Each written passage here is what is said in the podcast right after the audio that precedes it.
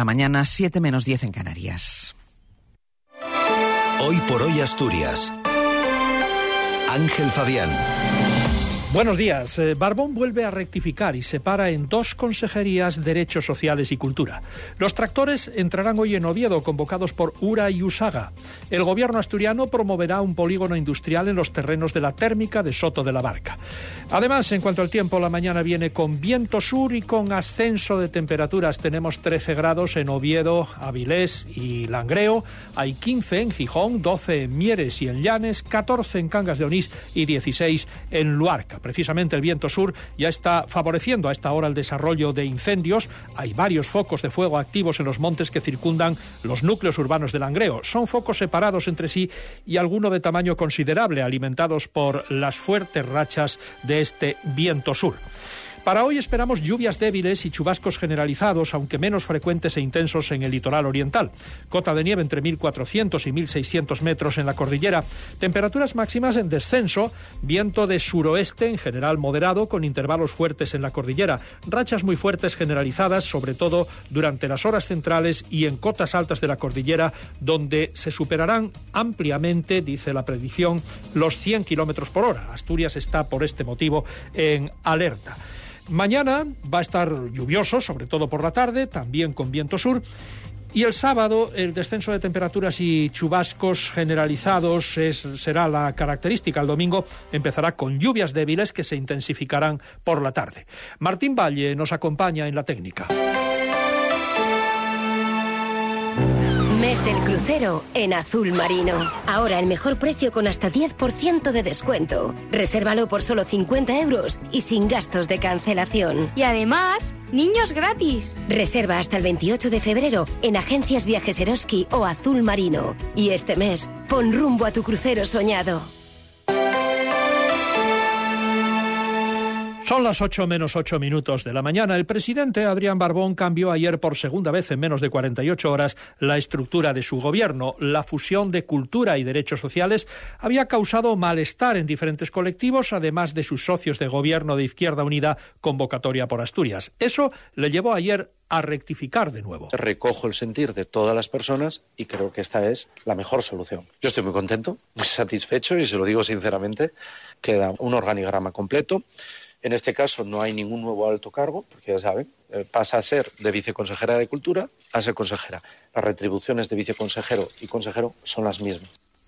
El nuevo anuncio, esta vez, sí venía precedido de diálogo con el consejero de Ordenación del Territorio y coordinador de Izquierda Unida de Asturias, Ovidio Zapico, que se dio por satisfecho con el desenlace. Puedo decir más que, comparto eh, plenamente y que yo creo que ahora lo que bueno, tenemos que hacer, una vez que esta reestructuración está ya abordada, es eh, ponerse a, trabajar en todas las áreas con normalidad, que, yo creo que es el objetivo de, este gobierno y por lo tanto no hay más que decir.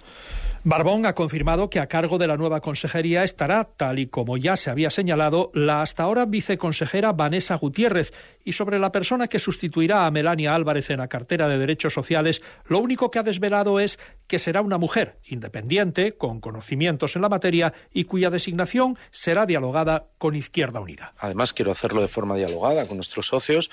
Vamos a buscar un perfil de una mujer eh, que tenga conocimiento de la materia de lo social y acertar, lógicamente. Y digo mujer porque al ser seis y seis voy a liderar por primera vez en la historia un gobierno totalmente igualitario en la historia de Asturias. Seis hombres y seis mujeres. En todo caso será independiente.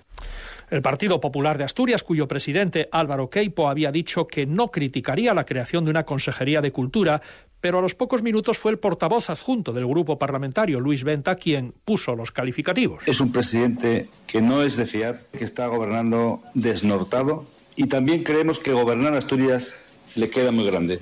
Gobierna como un pollo sin cabeza. No se puede gobernar a base de ocurrencias. Y lo más positivo de todo este vodevil es que al menos ha hecho caso, ha tomado decisiones de alguna manera que salen del presidente del Partido Popular. Los tractores llegarán hoy a Oviedo bajo la convocatoria de los sindicatos agrarios URA y USAGA confluirán en torno al mediodía en el Paseo de los Álamos en dos columnas, una desde el polígono del Espíritu Santo y otra desde las instalaciones deportivas de la Picharra. Sus reivindicaciones van desde la competencia desleal de países de fuera de la Unión Europea, con muchas menos restricciones medioambientales, hasta el exceso de burocracia, pasando por el incumplimiento de la ley de cadena alimentaria. Reivindicaciones que quieren trasladar hoy mismo al consejero de Medio Rural, Marcelino Marcos, que ayer se alineó, con ellos en sus peticiones a Europa.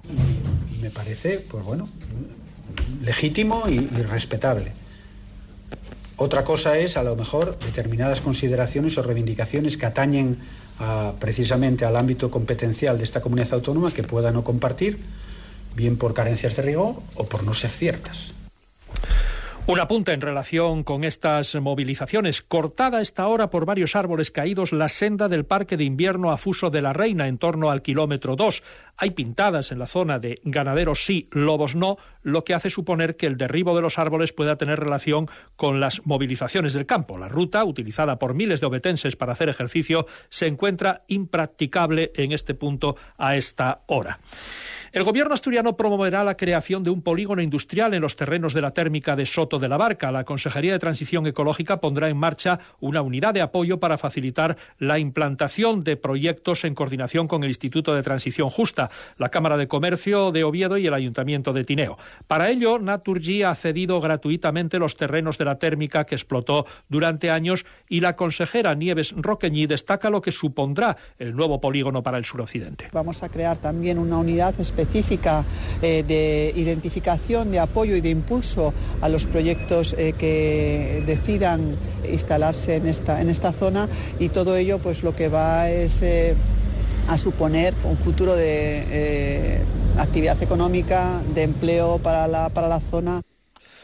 Condenados a penas que suman 10 años de prisión, el empresario y los monitores juzgados por la muerte de una niña en un descenso del río Cares. La magistrada María Paz González Tascón, titular del juzgado de lo penal número 3 de Oviedo, ha condenado a cuatro años al empresario por un delito de homicidio imprudente y a dos años a cada uno a los tres monitores que se hicieron cargo del grupo de niños careciendo de la titulación y experiencia necesarias para ello. La jueza absuelve al responsable del campamento. Fue el 3 de julio de 2020 cuando en un descenso en canoa en el Cares, la niña madrileña Ana Reizábal, de 14 años, falleció al quedar atrapada en un sifón a la altura de la localidad de Mildón, en el concejo de Peñamellera Baja. Estas son las noticias de este jueves 8 de febrero en Asturias. Están escuchando hoy por hoy las noticias de Asturias en la SER. Faltan dos minutos para las 8.